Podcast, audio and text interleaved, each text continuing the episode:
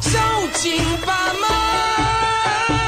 呀，脑白金。各位听众朋友们，大家好，欢迎收听只讲有趣有料大白话的大实话，由食品人自己发声的播客栏目。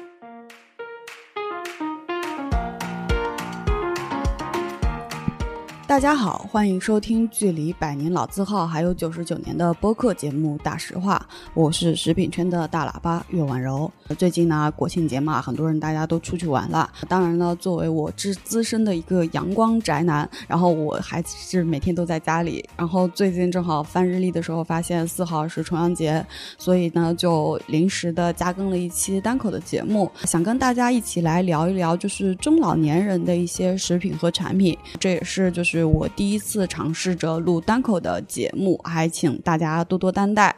年过节不收礼，收礼还收脑白金。其实脑白金是不是智商税呢？很多人吃了脑白金，真的父母的睡眠变好了。那为什么呢？因为褪黑素它是可以直接去让父母的睡眠就很快的去提升他们的睡眠质量的。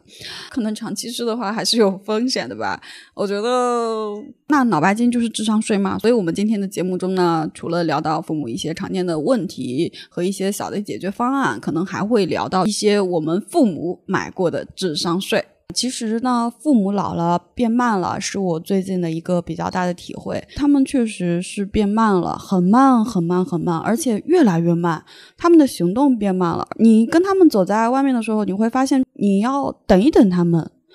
而且他们还有一点就是说，他们的消化变慢了。我自己不知道，就是说从哪一次回家开始，就我发现，嗯、我爸妈不是太愿意跟我吃同一锅饭了。他们不是太喜欢吃大肉啊，或者是说一些冷的、凉的之类的东西啊。甚至你像我妈看到我喝冰水这件事情，她就觉得我在自杀。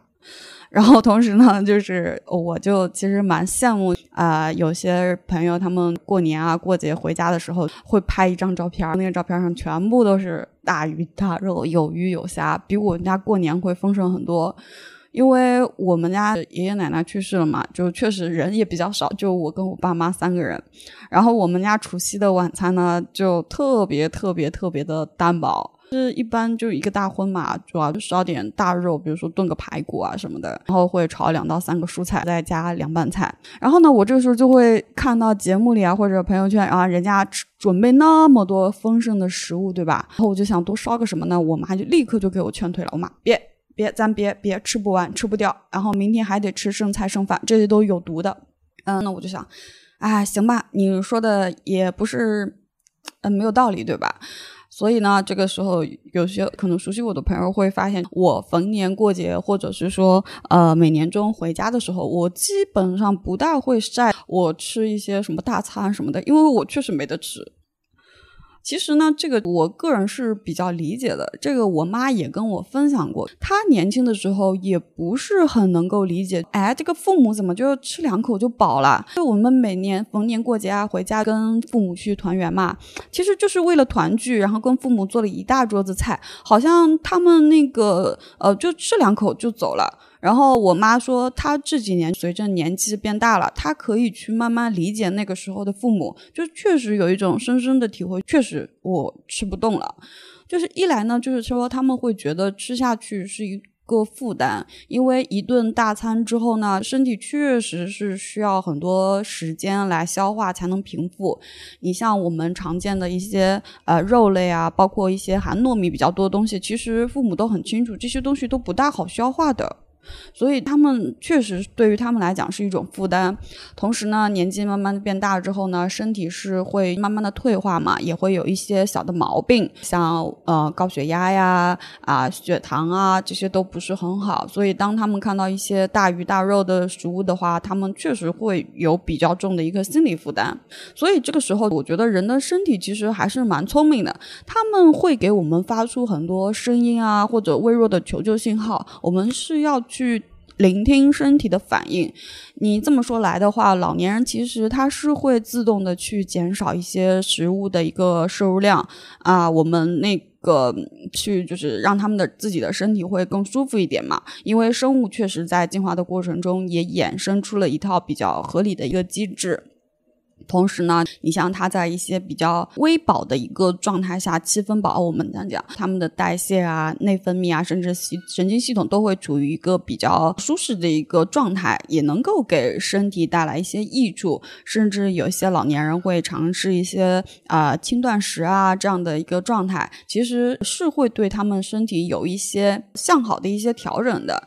呃，但是呢，我们中国有句老话说了嘛，有钱难买老来瘦啊。但其实这里还是要强调一下，过瘦的话，其实是会导致身体免疫力、抵抗力的一个低下，也会造成一些其他疾病的风险。所以呢，老年人的 BMI 指数呢，一般还是不低于二十千克每平方比较好。这个 BMI 指数呢，我不知道大家就有没有印象，你的体重的公斤数除以身高米的单位的平方的这样的一个值。那其实我们说到老年人不能过瘦，那么其实嗯他们不太好消化。那这样的话，其实呃不管是过瘦还是他们担心吃一些东西，其实他们都会刻意的去减少日常饮食中的摄入，不管是怕胖还是说啊确实吃不动了，呃他们都会刻意的去减少一些饮食中的一个摄入。那么其实呢，呃如果不合理的减少，或者是说日常本身饮食结构有一些问题，比如说过于吃碳水多，然后其他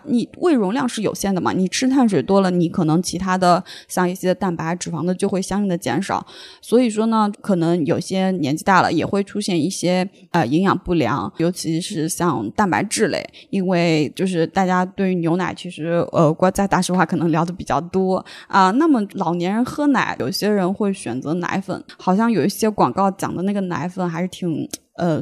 挺挺神的啊，就是它真的是智商税吗？啊，其实我这里边的话想聊一下我自己的一个理解，呃，因为蛋白质在我们饮食中是非常重要的，尤其是随着年龄的增长，蛋白它是组成你肌肉的一个非常主要的原料。如果你蛋白质不够的话，流失的话，呃，你的肌肉就会流失，然后慢慢的话就会影响到你的生活质量，营养不良啊，导致一些患病的风险。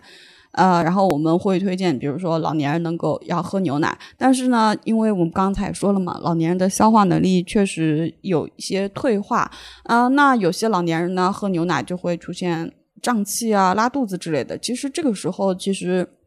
酸奶和奶粉都算是一个比较好的选择。呃，同时呢，呃，为什么我会推荐热奶，呃，就是奶粉这个事情呢？是因为我妈。给我的一个可以供参考吧，因为我妈我们家一直是有早上喝豆浆，晚上喝牛奶这个习惯的，呃，那就是之前的话大家都喝的一样，就是无非是酸奶还是纯奶，反正就是大家三个人都喝的差不多。那个这两年呢，我妈就会跟我讲说她。不是太想喝冷的、凉的或者常温的牛奶，他想喝点热的牛奶，所以他们的一个年龄的需求呢，会想那种对于热奶的需求呢会被唤醒。尤其像我们中国的消费者，其实是比较偏好于热饮养生的。呃，尤其像那个中老年群体，虽然呢，那个我们常喝的液态奶在携带啊、即时即用的方便性非常的方便，但是呢，这两年。老年人还是想喝点热的嘛。同时呢，呃，关于呃，之前也有听友问我，觉得奶粉对于牛奶来说到底是好还是不好？呃，其实我的理解就是说，对于婴幼儿啊或者中老年，其实他们是需要一些特殊的，嗯。嗯，一个处理的，甚至还需要一些营养的强化。而且呢，像这两年，呃，奶粉一方面可能它的营养会更细分，呃，细一点，然后老年人会更加的好吸收，不大会出现什么胀气啊之类的问题。同时呢，随着我们现在的一个呃那个技术的发展吧，很多的中老年人呢，在这两年，他会有一些营养强化、功能上的升的升级。很多中企业在做一些呃中老年人的配方。奶粉的升级可以有一些提高。呃，抵抗力啊，免疫力啊，还有改善睡眠啊，促进肠道吸收等这些的产品，你像我在网上能够找到的一些呃公开的一些信息中吧，雀巢的一个洞察啊，随着中国居民消费能力的一个提升，其实中老年人是比较在乎自己的一个生活品质，关心个人健康的。呃，同时呢，他们会想一些方法去来改善这种情况。然后像这两年来，伊利啊、澳优等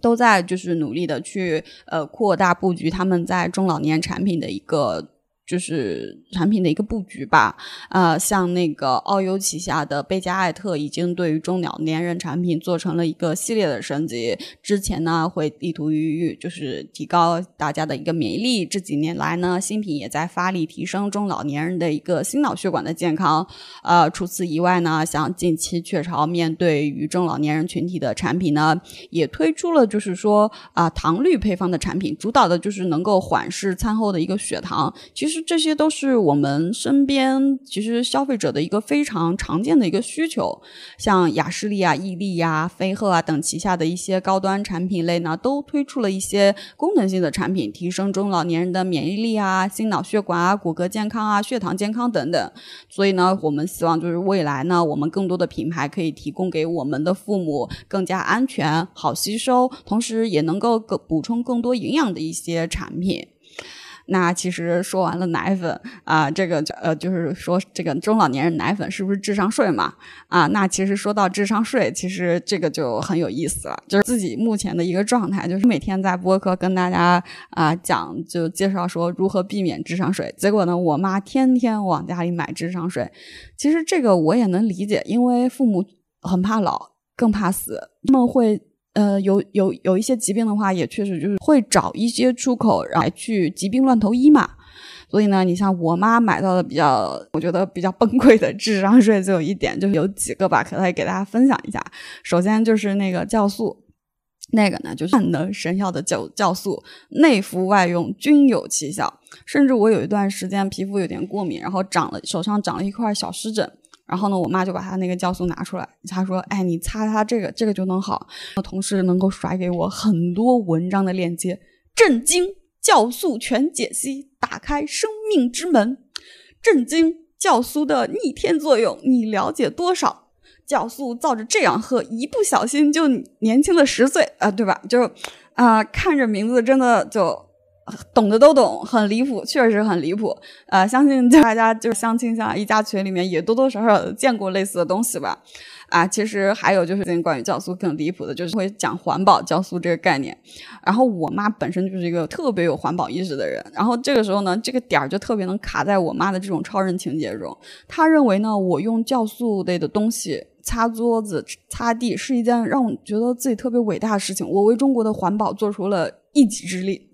所以我觉得还挺有趣的啊，反正我是觉得这个东西就如果用用擦擦桌子，这个就我觉得随他开心嘛，也不是一件什么坏事。然后呢，第二个就是我想提的就是青青茶，这个是一个我觉得还有点恶心的事情。这个呢是当时我妈从上海回老家，在那个高铁上，然后碰到了一个。我觉得就是传销的大妈，然后那个大妈就给我妈安利了一个什么清清茶，因为嗯，就是清体呀这种概念，因为我妈有点小胖嘛，然后就就我觉得她就是就掐我妈这个弱点，然后呢，我妈就。不小心就被洗脑成功了，买了五万多的那个青青茶在家里。反正这个事情呢，后来也造成了我父母的一个有点小矛盾吧。同时，那个货呢，怎么说呢？确实就是我理解下来就是过一些导泻的成分，然后确实能让它拉。但是怎么说呢？就是确实不是很健康吧。就妈买到了一些一个比较大的智商税，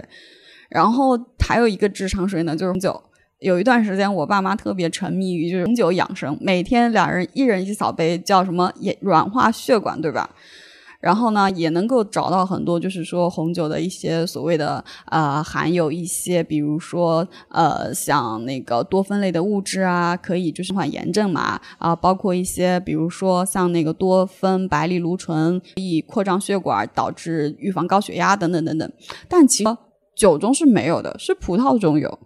而且，就是研究人员还发现，就是说，饮红酒的人身体的 BMI 比较低，呃，有较为健康的体重呢，并不是说红酒让你更健康，而是有可能就是喝红酒的人本身就比较健康，因为，呃，喝红酒的人他会比较多的做运动，然后他的家庭呢一般比较富裕，所以他的体质本质就是比较健康的。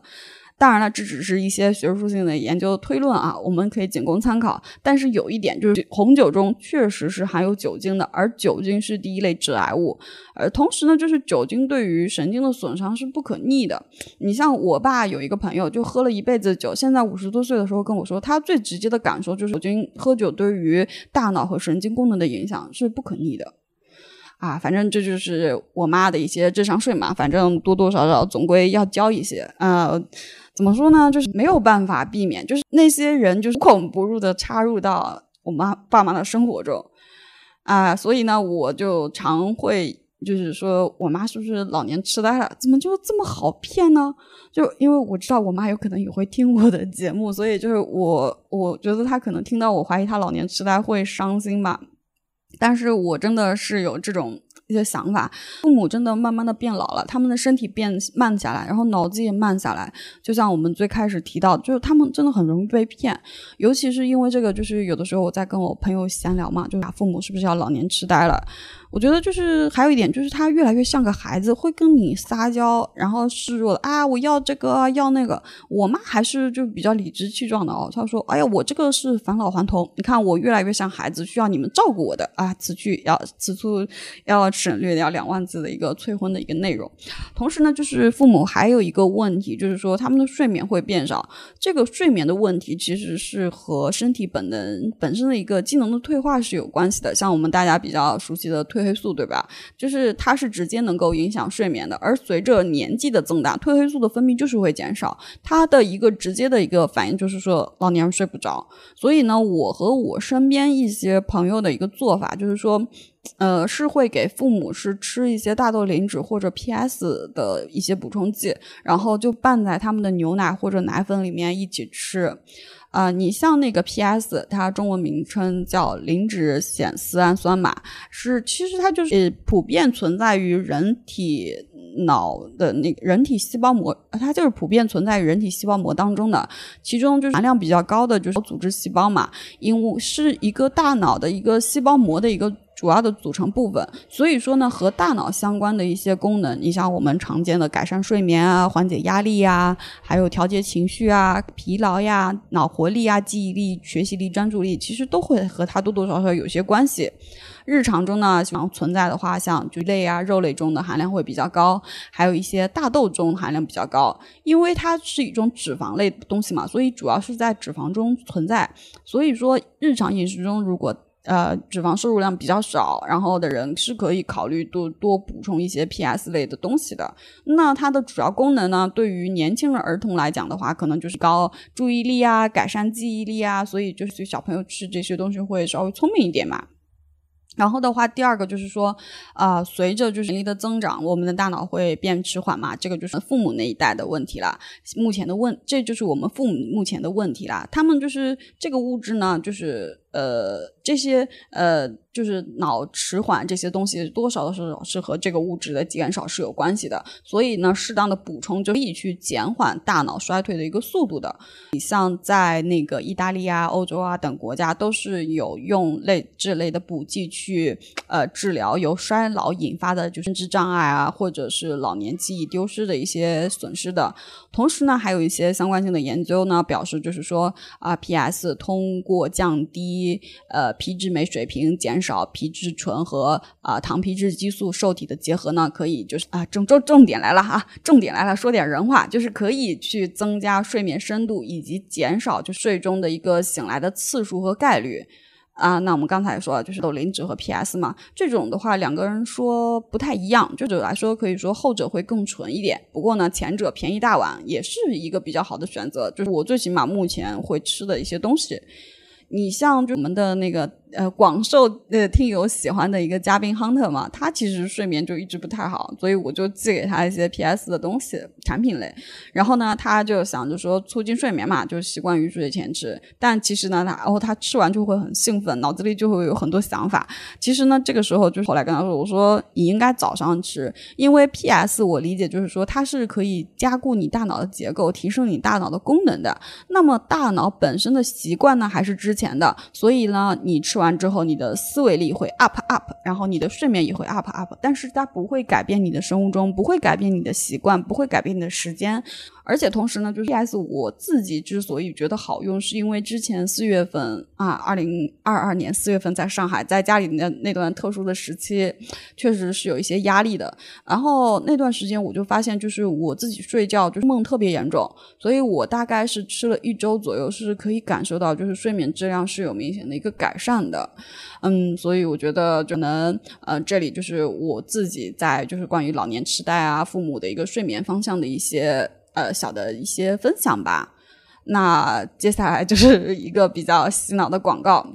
然后这个广告呢，就不知道大家有没有听过。但是我自己去找这个广告的时候，我发现一一路走来，他代言人换了很多，王刚啊、张凯丽啊、李丁啊、张少华，一天一片，效果不错，还实惠，真的就深入人心。其实是补钙呢，是我们一生都要注意的一个营养问题吧。人的骨骼呢，在中小年中不断的成长，在你三十岁的时候达到高峰，然后随后呢，你的骨质会慢慢减少，是有必要适当补钙的。而且，尤其对于老年人来讲的话，就是随着年龄的增长吧，身体中的钙质是会慢慢减少的，就流失。那个广告说的没错的，真的是在流失。自打李大爷吃了这新钙中钙高钙片，嘿，腿脚灵便。走路有劲儿，你瞧腰板也直了，还哼个小曲儿，手里也没少拎东西。人老了还挺有劲儿。吃了新钙中钙高钙片，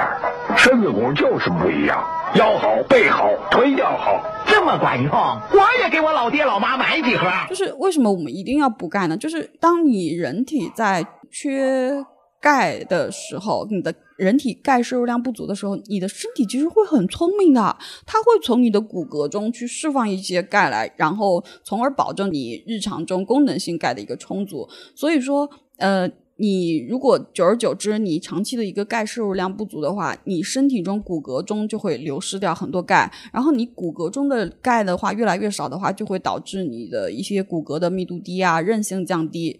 呃，这也看过一个中国呃疾控中心营养与食品安全所副所长的一个分享，就是说，呃，最近的一个监测结果，中国城市居民每日的一个钙摄入量仅为四百毫克，不到推荐量的二分之一啊。所以说呢，这个钙对于我们来说其实是非常重要的，包括一些成长期的小孩、绝经的妇女等等等，钙的摄入量尤其重要。因为人的这新陈代谢呢，在这几个阶段是快速的变化的。你像小朋友茁壮成长，然后绝经期的妇女呢，荷尔蒙会发生非常大的一个变化。年长的人呢，他们本身吸收的那个效率是足是下滑的很严重的，呃，所以呢，这个时候推荐的一些钙的摄入量也比较高，然后呃，大概要到一天一千到一千三百毫克左右。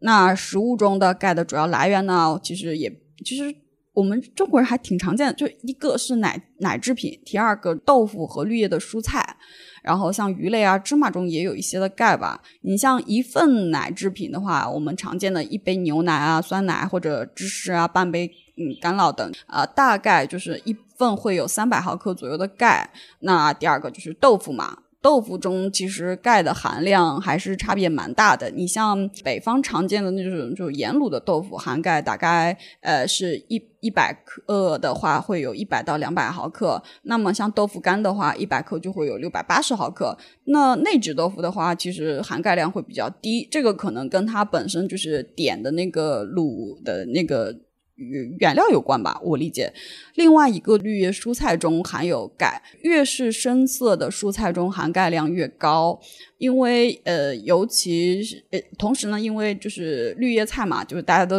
日常知道的，就是比较健康，能量比较低，然后单位量含单位热量的，就是含钙比较高的话，也是一个比较不错的选择。你像那个大叶子的那种菠菜，还有呃苋菜，就是每一百克含钙或都在九百五。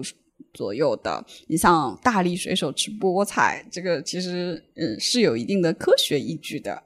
那除了像补直接的补钙的话，其实呃维生素 D 也是也要去聊的。你像补钙要加维生素 D，其实是陪伴了几代人的一个洗脑的广告吧。新钙中钙，中老年人专用钙，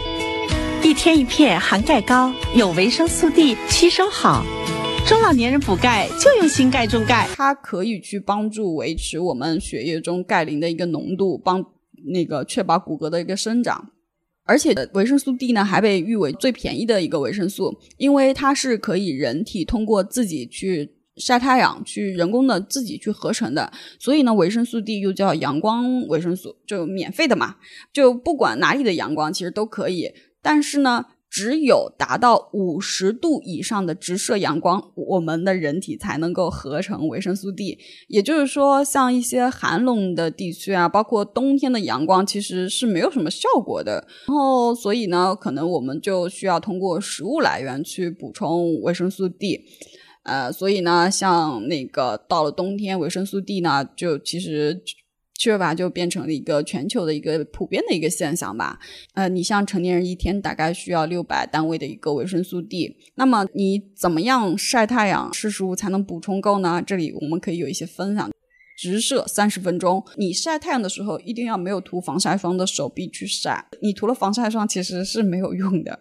而且你肤色越深的话，其实你晒的需要的时间会越来越长。那你像我们慢慢气温降低，然后就冬天了嘛，病毒又就不大爱出门，饮食摄入的又比较局限的话，其实我们维生素 D 还是蛮容易去缺乏的。还有一些食物，你像添加维生素 D 的牛奶，还有一些鸡蛋，大概十五颗鸡蛋才能够满足我们一日常一天的一个需求，六百单位，十五颗鸡蛋可能也就健身的人会这么吃吧。这里呢，所以说，如果如果我们阳光和食物都没有办法满足的话呢，我们可以谨遵医嘱的呢，去服用一些补充剂类的产品。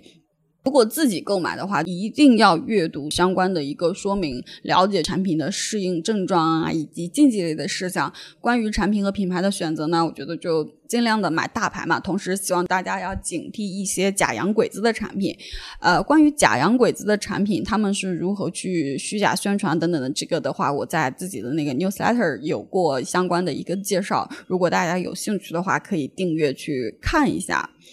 然后，除了像补充钙的一个问题，还有一个老年人中普遍存在的一个问题，我不知道大家有没有看过《父母爱情》这部剧，其中有一个片段我印象非常深刻，里面有一个角色叫老丁，他去世的原因呢是便秘。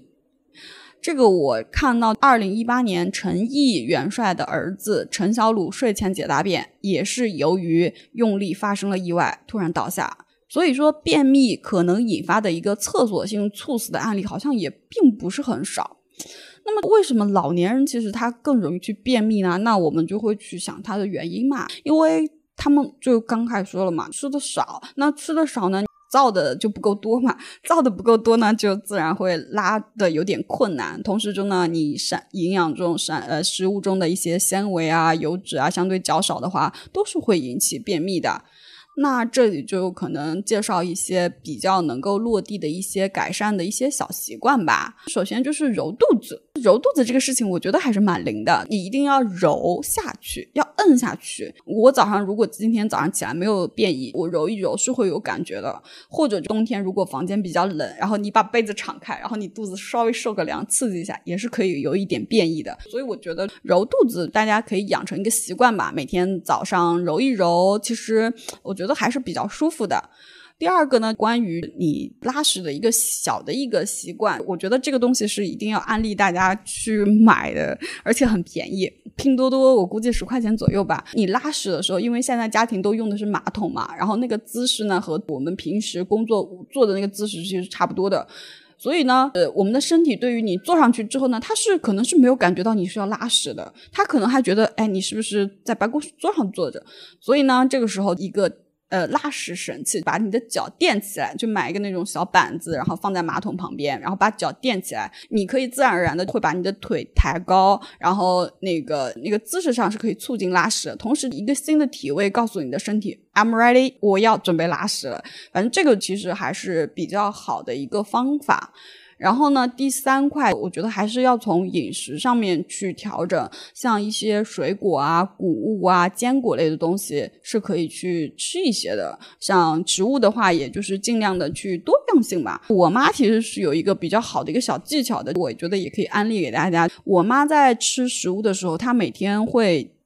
去比较强调要吃五种颜色，要吃够。这可能是他那一代人基于中医的一个理论嘛，白色入肺啊，黑色入肾，红色入心，绿色入脾，黄色入肝等等等等。这里我们不会去讲啊，中医对不对这个东西。这个从另外一方面就是说，我们是可以通过视觉上直观的方式，让我们摄入更多丰富来源的食物。其实这一点，更多丰富来源的食物才是在营养中、健康中，我觉得是相对来说非常重要的一点。同时呢，相对应的在西方的一些医学体系中，还还有彩虹饮食方法嘛？其实我觉得，不管是这种五色吃法，还是彩虹吃法也好，都是在鼓励我们去吃更多、更丰富的食物。因为你只要吃够足足够的丰富，然后你才能保才能保证我们其他营养素都是有摄入到的。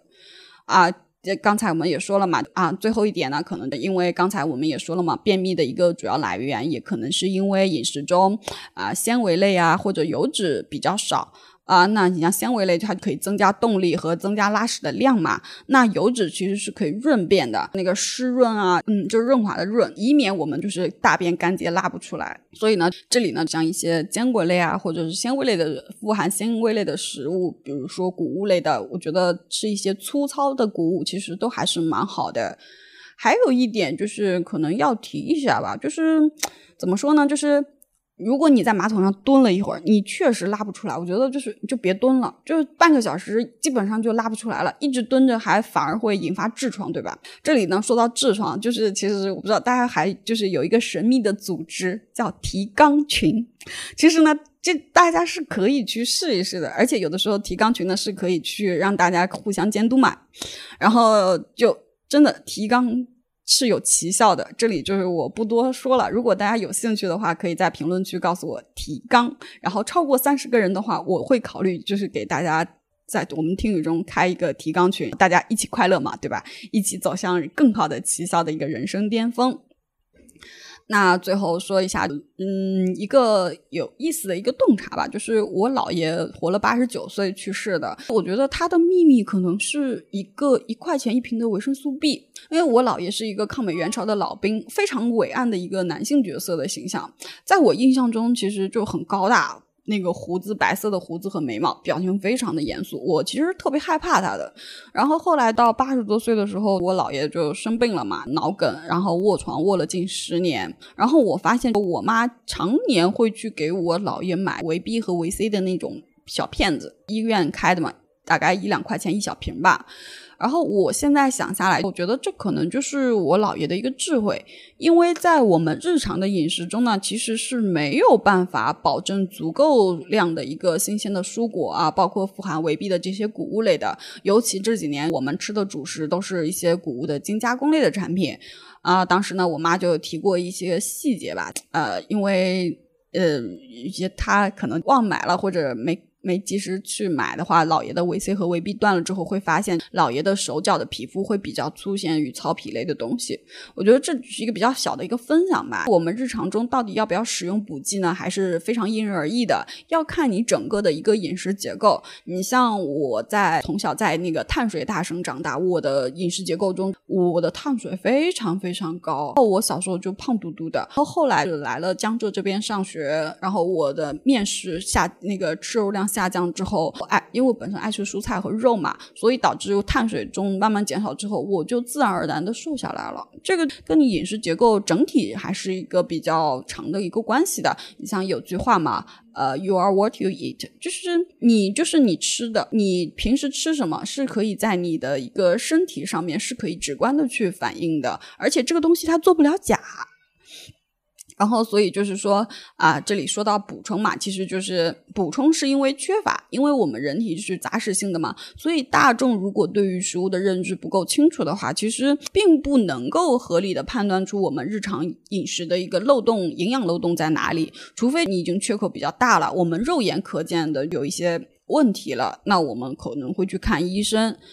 那说了这么多，其实啊，父母年纪越来越大，可能会有一些慢性的一些啊疾病啊，包括一些代谢的病，像糖尿病啊、高血压、尿酸高、痛风之类的，其实都会严重的影响他们的一个生活质量吧。所以在日常饮食中呢，其实要注意的真的是蛮多的。嗯，这时候我觉得可能嗯还是要尊重他们本身吧。呃，其实有的时候尽孝心也不一定是要花钱买礼物，多陪陪他们。当然，这点也是我自己做的最差的，所以我真的特别羡慕江浙这边的小伙伴，大家平时都在上海上班嘛，然后他们可以一个月回个家一两次，然后陪父母吃两三顿饭，对吧？这个呢，怎么说呢？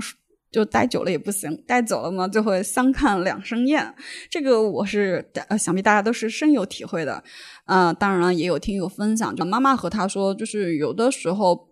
病痛真的会很难受，然后他们会去通过一些自己的一些渠道啊，看一些产品的介绍，呃，那些介绍真的很诱人，就想试一下嘛。其实这个时候错的也不是父母，就利用了他们病人的一种。嗯，呃，病病急乱投医的一个状态吧。然后，所以呢，我觉得我们能够尽量的多陪陪父母，了解他们吃的食物也是比较好的。当然了，离散很丰满嘛。所以呢，啊，在这里想给到一些不管是年轻有孝心的听友，还是父母的一些小建议吧，希望能够帮到你们。嗯，其实呢，我觉得吃什么补剂也好哈，还是说买一些燕窝啊、鲍鱼啊、人参也好，父母开心就好，不要乱吃东西。然后每年的一个体检是非常非常必要的，每年呢就要定期的去体检，把该查的项目全部都查一遍。然后呢，要跟你的医生呢做一个比较深入的一个交流，有什么问题呢，需要提前及时的去就医。这一点就是我觉得我爸妈比较人间清醒的一点吧，就他们常跟我说的一句话：“我们把身体照顾好，对你最大的支持。”他们每年会去定期的体检，然后告诉我他们的反馈。如果他们有什么啊不太舒服的小病小灾，可能因为比较远嘛，有的时候不太会跟我讲，就是怕我担心嘛。但是有一些大的问题啊什么的，他们还是会跟我说的。父母一定不要瞒着我们，怎么怎么样，我们也足够的长大，可以去承担一些东西的。嗯，不要把我们还当成孩子，有的时候可能。你们也是我们的孩子，我们要回去照顾你们更多。呃，第二块呢，就到我们今天的主题嘛，智商税的问题。那这是智商税，说到这些智商税，其实我们确实说了，打来没有必要，对吧？但也不能说完全没那么用。有的时候，作为子女，可能我们确实也需要睁一只眼闭一只眼，就类似于父母的一个心理安慰剂吧。有一个小的例子，我觉得就我妈会买一些仪器啊、设备之类的东西。其实我当然知道那个智商税嘛，因为它就一个加热的一个装置。然后，但是它介绍会写的很玄乎，烤电啦、磁场啊，甚至那个设备使用的时候还有一些摆放的一些南北，比如说你必须南北方向摆着，然后以便于更好的利用磁场。怎么说呢？就是我听了也很无奈，但是吧，对于我妈来讲，她是受益的，因为她每天有一个固定的时间，比如说每天烤三十分钟，然后她可以去加热她的身体，比如说她的关节呀，还有一些地方确实不太舒服，是可以减少她生理的一个不适的。所以有的时候有些事情，我就选择睁一只眼闭一只眼了嘛。我觉得其实他们如果信啊，包括开心，其实是非常非常重要的。其实还有就是，对于父母来讲，我觉得就是说，他们获取信息的一个渠道也挺重要，能让他们看看剧，去多跳跳广场舞，对吧？其实。比在家里面看一些所谓的健康啊、文章啊之类的东西会好很多。如果真的需要看一些节目的话，我觉得像 CCTV 它不是有一些健康的一些节目嘛？我觉得这种是可以看看的，最起码他们是的内容是经过审核的，会对他们讲的内容去负责。当然啦，如果父母有兴趣，也欢迎收听我们大实话。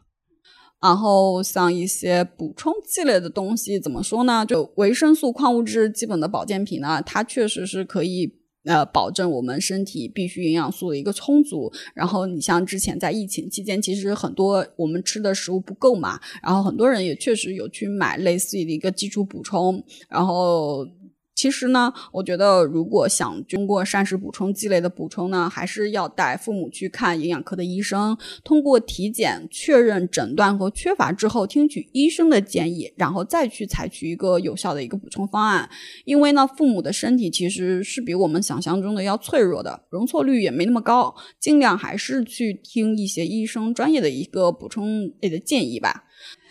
其实还有就是，对于父母来讲，我觉得就是说，他们获取信息的一个渠道也挺重要。最后呢，这里就是想借用一下盖中盖广告的这句话吧：买东西还得认牌子，货真价实，心里才踏实。买东西还得认牌子，货真价实，心里才踏实。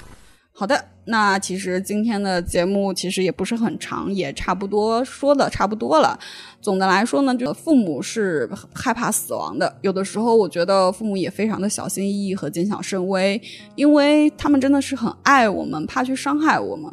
随着他们的老去呢，其实也非常的担心某天的意外，尤其像对于我这种高龄单身来讲，我妈就会觉得我很可怜，因为如果他们真的有一天出了什么意外，可能小到我的人生，可能也就我孤苦伶仃的一个人了吧。其实我理解，但是我也希望他们能够尊重我一个人，也可以幸福快乐的活着吧。很多事情就是是不愿意想去去去逃避的。最后呢，就是秋风凉了，天暖意。我觉得父母的健康也是我们作为儿女们的福气。重阳节呢，再次祝福天下的老人们呢，生活幸福。九月九，重阳节，祝父母身体安康，事事吉祥。谢谢大家。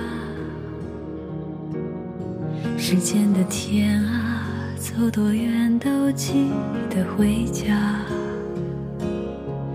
平凡的我们，撑起屋檐之下一方烟火。不管人世间多少沧桑变化，祝你踏过千重浪，能留在爱人的身旁，在